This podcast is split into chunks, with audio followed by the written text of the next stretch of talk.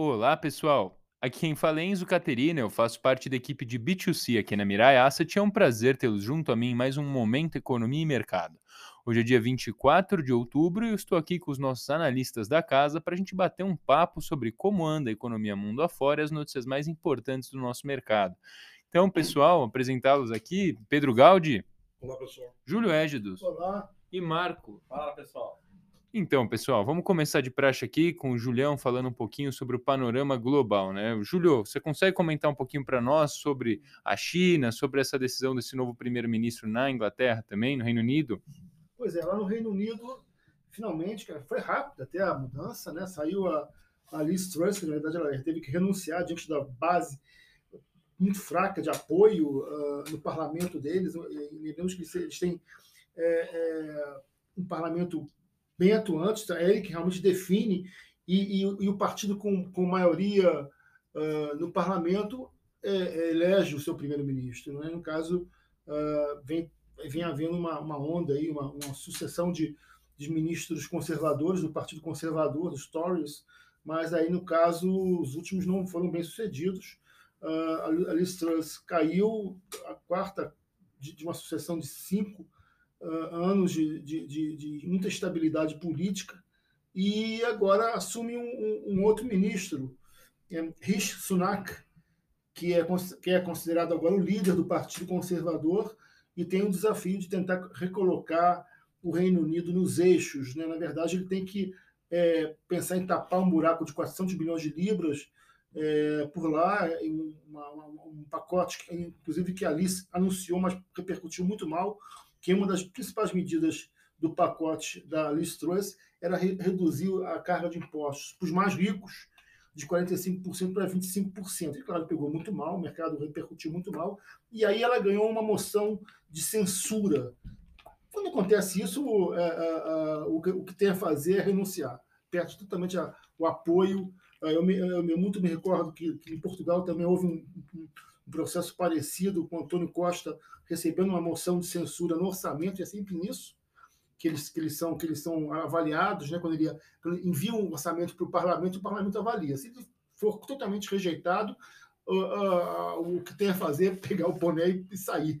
né? E o Antônio Costa quase caiu na, em, em 2020, 2021 para 2022, é, mas conseguiu manter a transição, se, se, se lançou de novo a, a a primeiro-ministro numa, numa eleição e foi depois eleito como maioria absoluta. Antes ele tinha sido eleito com, com coalizão, né? tanto que fazer é, é, conchavos com outros partidos dos grupos de esquerda, enfim, mas depois ele foi acabou sendo eleito com maioria absoluta. No caso da Liz Truss, ela não teve essa, essa, esse benefício da dúvida e acabou caindo, assumindo o, o, o Sunak, né? um país que está aí com uma inflação a 10,1%, ao ano, o maior patamar desde 1982, uma, um, um, núcleo elevado a 6,5%, que preocupa, ou seja, a situação do Reino Unido é uma situação delicada, uh, muitos acham que é inevitável a recessão por lá, né? Uh, uh, e ele está assumindo com esse desafio, né, com um grande desafio, de tentar estabilizar a economia e, e com esse pacote tentar estabilizar também o ritmo da economia, já que há um conflito aí, é um trade-off, como dizem na literatura, que já que é um pacote que estimula a demanda, mas a atuação do Bank of England vem sendo tentar segurar essa demanda, né? já que é uma inflação também de demanda, não só uma inflação de oferta. E aí ele vai tentar lançar um pacote que não gere tantos custos uh, uh, uh, na, na, credibilidade do governo e que, ao mesmo tempo, consiga estimular a economia sem gerar inflação é um desafio, né? É o grande desafio dele. O pacote da Listruz veio praticamente na contramão disso, Mas, né? Sim, é um momento é, inflacionário que, delicadíssimo. Que reduzia impostos para os ricos e, e, estimulava a demanda fortemente. Então ele teve uma repercussão muito ruim, foi praticamente a sua sentença de morte, né? É, e aí o desafio agora do, do novo, do, do novo é, primeiro-ministro é tentar reverter essa onda de desconfiança, essa crise política que, é, que se sucede no país nos últimos anos. Né?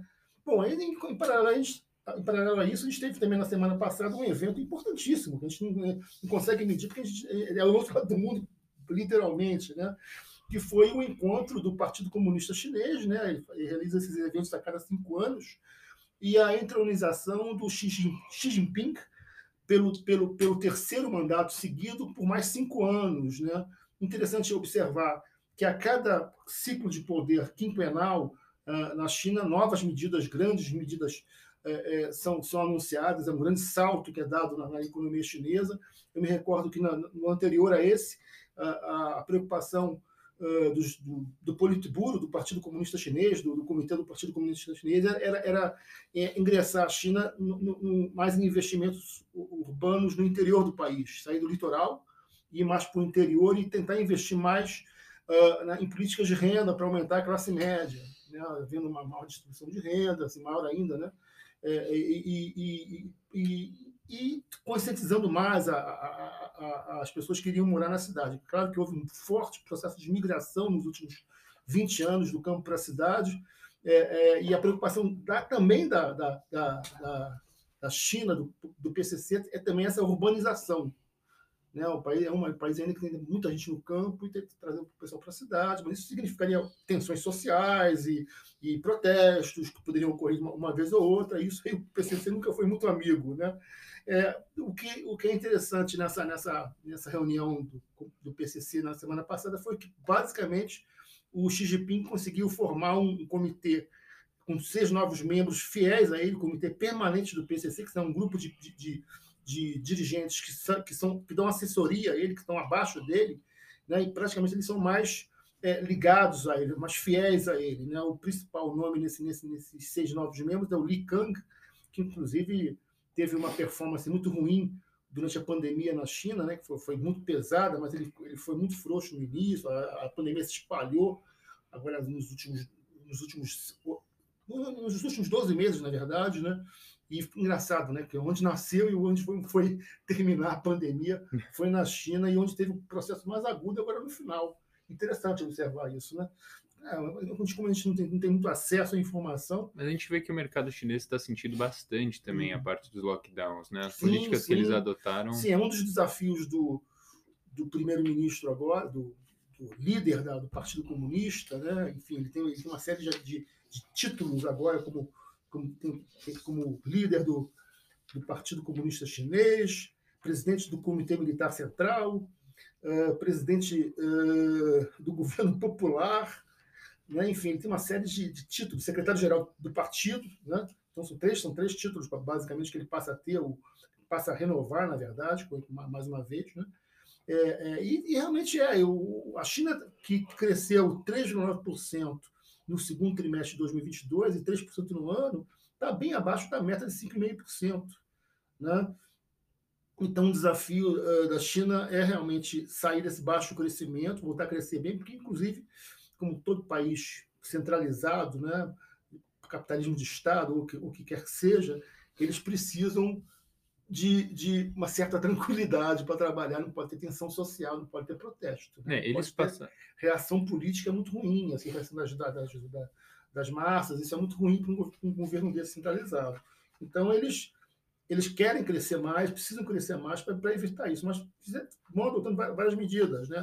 O, o, o, forte lockdown foi um desses, desses problemas que eles tiveram que enfrentar, o enquadramento do mercado imobiliário, né? repressão é, forte, né? regulamentação forte e fiscalização das big techs internet de educação. Então, todos esses fatores impactaram a economia chinesa nos últimos anos, eles vão vêm crescendo muito menos do que, do que precisam crescer. Né? E para piorar, aí, botar a cereja no bolo, a relação, as relações da China com, a, com os Estados Unidos pioraram também. Então, embora não seja, não, não seja é, é, tão preocupante nesse momento, chama a atenção a questão da centralização de poder do Xi Jinping e o que, que isso vai resultar a médio e longo prazo. Eles colocaram também em pauta, né? Se não me falha a memória, ontem mesmo, né? Um comentário sobre eles desejam crescer também, mas a segurança agora também entra em pauta. É, a segurança né? entra em pauta. Então aí tem a, alinhamento com alguns países da Ásia, com a Índia, com a Rússia, né? Isso preocupa um pouco e o afastamento com os Estados Unidos. Isso é muito ruim, né? porque nos últimos anos, no passado recente, eles sempre tiveram um alinhamento com, com o Ocidente. A porta de entrada da, da, da China na Europa, a rota da seda, era Portugal. Então, eles sempre foram muito fortes na, na Europa também. Na África, praticamente, eles alugaram a África. São, são vários canteiros de obra pela África toda. Então, Preocupa um pouco a nova configuração que a gente tem hoje em dia da, da geopolítica global. Lembrando, ou, ou, então colocando um ponto, que é, só para completar agora, é que há um certo, há um certo é, é, receio do mundo ocidental em relação às reações é, desses dois atores, China e Rússia. Rússia, principalmente, porque a Rússia tem um discurso que é muito questionado, já conversando com o Marcos, a gente colocou isso abaixo, de que eles foram muito preteridos na, no fim da, da, da, da, União Soviética, eles foram colocados praticamente, perdendo várias repúblicas e que se tornaram independentes. Então, é, é uma, uma dos ranços que eles têm de, em relação ao Ocidente é, é esse, que eles foram abandonados pela, pela, pelo Ocidente, pela OTAN, enfim. E aí isso, isso é, é meio que uma vingança, essa anexação da, da, de parte da Ucrânia. Bom, vamos, vamos observando aí, são dois atores globais importantes, principalmente economicamente a China, é, e vamos observar, porque tem que, tem, tem que estar atento a esses dois atores, né? Então tá, Júlio, muito obrigado pela participação aqui com a gente. Bom, vou passar a bola agora para o Pedrão para falar um pouquinho conosco sobre commodities, sobre vale, sobre bolsa. O que, que você tem aí, Pedrão? Vamos lá. Vamos começar falando sobre bolsa. Semana passada, ah, o desempenho na nossa bolsa de valores foi muito positivo e não foi diferente lá fora, né? O nosso índice Ibovespa, ele, ele cravou uma alta de 7% na semana. O Dow Jones subindo próximo a 6%. Foi uma semana bem positiva e, lógico, uma alta nessa proporção chama realização. E hoje, inclusive, o Ibovespa está caindo 3%. Natural, não tem nada de, de excepcional. Mas o mês de outubro está sendo muito positivo para a nossa bolsa. O Ibovespa subiu 7% na semana, sobe 9% no mês e 14,4% no ano. Chegou a bater a casa dos 120 mil pontos, né? a marca dos 120 mil pontos. E agora a gente aguarda o desfecho da eleição para ver que rumo que vai tocar a bolsa, porque com certeza, dependendo do candidato A ou B, a, a bolsa vai, vai ter que se ajustar. Bom, vamos falar de Vale. A Vale soltou o relatório de produção e vendas do terceiro trimestre 22.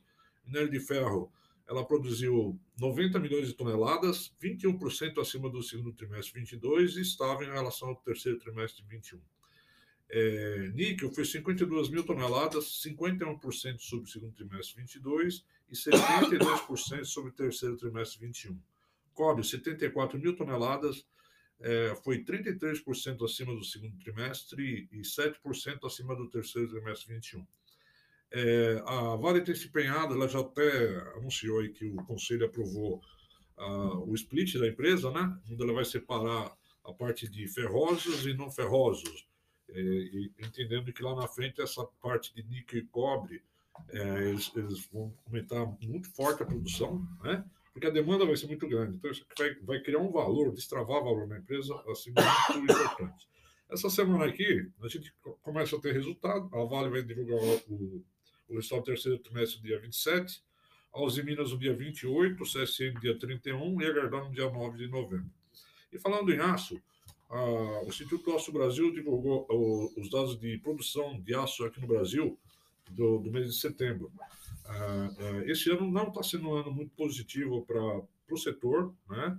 É, todos esses fatores aí, as montadoras com dificuldades aí de insumos de produção, isso acaba é, prejudicando a demanda, né? Demanda por aço. É, em setembro, a produção é, de bruto foi de 2,7 é, milhões de toneladas, é, 12% abaixo de 2021, né? setembro contra setembro. Quando a gente olha no acumulado ano, a produção foi de 26 milhões de toneladas, 5% abaixo do que os nove primeiros meses do, do ano passado. Esse cenário aqui de, inflação alta, montadoras aí não produzindo a quantidade de carros que poderia, né? É, isso tudo, logicamente, vai prejudicar a, a performance do setor e nessa sequência que eu falei, a, a, a, Vale, a Vale já anunciou o já anunciou aí o volume vendido, né?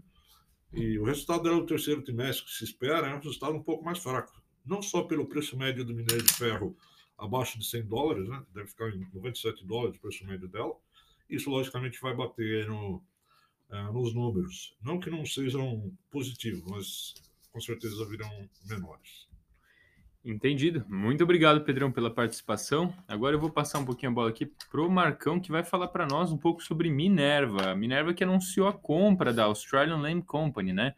Minerva é uma empresa que já tem mais de 20 anos aqui no mercado, é líder de exportação de carne bovina aqui na América do Sul, e o Marcão vai explicar um pouquinho mais para a gente sobre essa, essa nova aquisição, né? Beleza, Isa. É só para dar uma continuidade, até um, uma satisfação para o investidor, porque semana passada eu dei o código de compra para a Minerva, né? Reforcei aí o É importante. Pô. E aí, em seguida, saiu um fato relevante, o nome diz, né? Fato relevante, uma aquisição que é uma aquisição é, significativa, né? E eu vou explicar por quê. Ela adquiriu, como você bem colocou, a, a Australian Company, a, vou chamar aqui de tá? Porque meu inglês não é muito bom ficar repetido aqui.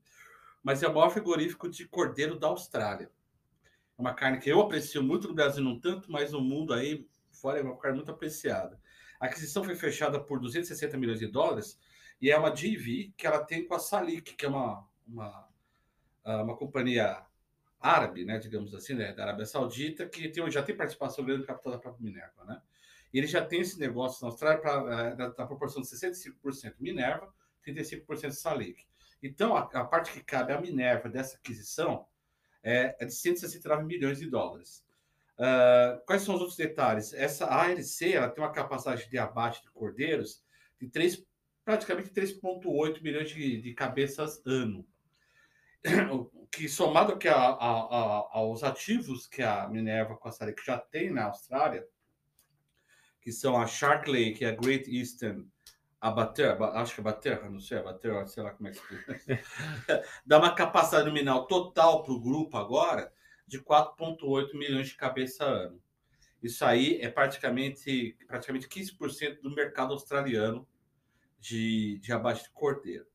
A, a LC tem 93% das vendas né, da empresa são dedicadas à exportação, né? E ela acessa mais de 70 uh, ah, destinos internacionais que vão desde Estados Unidos, que representa 40% da exportação dela, Japão, Coreia do Sul, países da Europa, Oriente Médio assim por diante. O, qual o tamanho dessa operação em relação à Minerva? A, a ALC nos últimos 12 meses, encerrados em junho, né? Junho de 2022 contra 2021, ela teve uma, atingiu uma receita de é, 448,5 milhões de dólares, tá? Que convertendo para reais e vice-versa, daí 7,6% do que o faturamento da, da, da, da Minerva. da Minerva em 12 meses. E o EBITDA dela foi de 53,9 milhões, que dá mais ou menos é, 10% do EBITDA da, da, da Minerva. É, é, uma, é uma aquisição uh, bastante relevante, tá? Esse dinheiro que vai ser aportado nessa JV, né? Ela tem duas finalidades, basicamente. Primeira vai ser capacitar essa empresa para fazer novas aquisições no mercado australiano, no mercado Oceania barra asiático, né? Ser uma consolidadora, que é um mercado bastante fragmentado. E a outra parte vai ser para é, é, melhorar da, da, estrutura produtiva da LC, torná-la mais produtiva, mais eficiente, com reflexo no retorno, né? A gente vê é, essa, essa aquisição como positiva e a gente destaca os seguintes, uh, as seguintes características que a gente justificar esse nosso viés positivo para o papel. Basicamente, a margem do mercado de cordeiros ela é melhor do que a margem dos mercados que a, própria Minerva atua hoje. É, para você ter uma ideia, a LC hoje ela trabalha com margem EBITDA de 12%. Ah, se eu não me engano, aqui o, o, o EBITDA da. Ah, tá aqui. O EBITDA da. A margem, a margem EBITDA da Minerva é de 9,1%. Quer dizer, ela tem uma, um, valor agregado maior tende a contribuir positivamente, né? Pro, no, quando consolidar para o. Não que vai subir de 9 para 12 o, EBITDA da, a margem EBITDA da Minerva, mas ela traz contribuição positiva para isso daí. É, para a operação da LC, a plataforma da, de exportação da Minerva, que é extremamente eficiente, vai ajudar a alavancar as vendas da LC. Então, é sinérgico nesse, nesse aspecto e a gente acredita que vai otimizar essa estrutura de exportação da LC. Uh, ah, outra coisa importante também é a questão da diversificação da plataforma de exportação da própria Minerva, né? Essa questão geográfica. É, é, já que a LC atua em mercados que têm alta, alto potencial de crescimento e vem crescendo muito nesse mercado de cordeiro, né? É, por exemplo, o Sudeste Asiático, um exemplo claro disso daí. Uma preocupação que o mercado tinha em relação a isso, Enzo, era a questão da alavancagem. Isso aí ia trazer mais alavancagem uh, para Minerva, uh, tal do leverage buyout, né? Mas não vai acontecer. É, é, é, é residual, praticamente, que vai 0,1 vezes EBITDA que vai subir a alavancagem da, da Minerva. Então, é, é um, ínfimo, né? O mercado... É bem ínfimo. Então, assim, não é um... Tanto que o mercado recebeu essa notícia na quinta-noite, né? O mercado recebeu, acho que positivamente, não deu nenhum salto, mas recebeu positivamente. A gente, então, com base nessa, nessa aquisição, reforça o Cloud Minerva, tá? A gente trabalha aí sabendo que, por exemplo, existe uma óbvia preocupação com o mercado global para o ano que vem, mas é, acho que esses múltiplos são bastante factíveis de atingir. Hoje, a gente tem um múltiplo de 10 vezes é, é, lucro, é, price earnings, né, price lucro para é, em 21, é contra uma média de 9, bem próximo da média do setor. Mas para esse ano, a gente percebe que é uma, uma descolada. O, como o lucro tá, da Minerva recupera muito, esse price earnings cai para 5,7 vezes lucro contra uma média de 11,3. A gente já vê uma grande diferença. Exato. Então, assim, tradar os múltiplos de 2022, o papel teria que dar uma reprecificada para cima. É, o próprio EV EBITDA também, né? Que a gente sabe que ah, para o ano que vem está projetando 3,9, para o ano 6,4, ou seja, na, é, e assim, outra coisa importante também, em relação ao histórico dela, ela apresenta, em relação ao que ela tradeava há um ano atrás, ela está com desconto de 18%. Em relação ao que ela tradeava 21 a 5 anos atrás, o desconto dela é de 21%. Quer dizer, o nível de price earnings que ela trade hoje é um, apresenta um grande desconto. A gente sabe que muitas circunstâncias mudaram, mas eu acredito que até melhoraram para a Minerva não justifica ter esse desconto aqui. Então, acredito que o mercado deve buscar conver, convergir. Então, a gente reforça o código Minerva. Uh, tudo que a gente falou no passado, mais essa aquisição que eu considero positivo. Bom, pessoal, muito obrigado pela participação, Marcão. Gostaria de fazer apenas uma correçãozinha. Eu falei que é uma empresa que tem mais de 20 anos, está certo, mas é, é, mais próximo de 30 anos do que de 20, tá bom, pessoal? Uma correção. Agradeço a participação de todos vocês, a vocês que nos escutam, sintam-se à vontade para entrar em contato através do nosso arroba no Instagram, miraiast_br Caso queiram participar todos os dias, todos os dias, todos os dias da semana, de segunda a sexta, às 8h50 da manhã, caso queiram participar do call dos, da, da turma aqui do Research, a gente só pede que deixem no mudo os microfones para que não dê interferência, mas vocês ficarão alinhados com as notícias mais importantes do dia, é só ligar no número 2789-2197. Pessoal, agradeço muito a atenção de vocês e a participação da nossa equipe de research. Muito obrigado, pessoal. Tchau, tchau. Um abraço.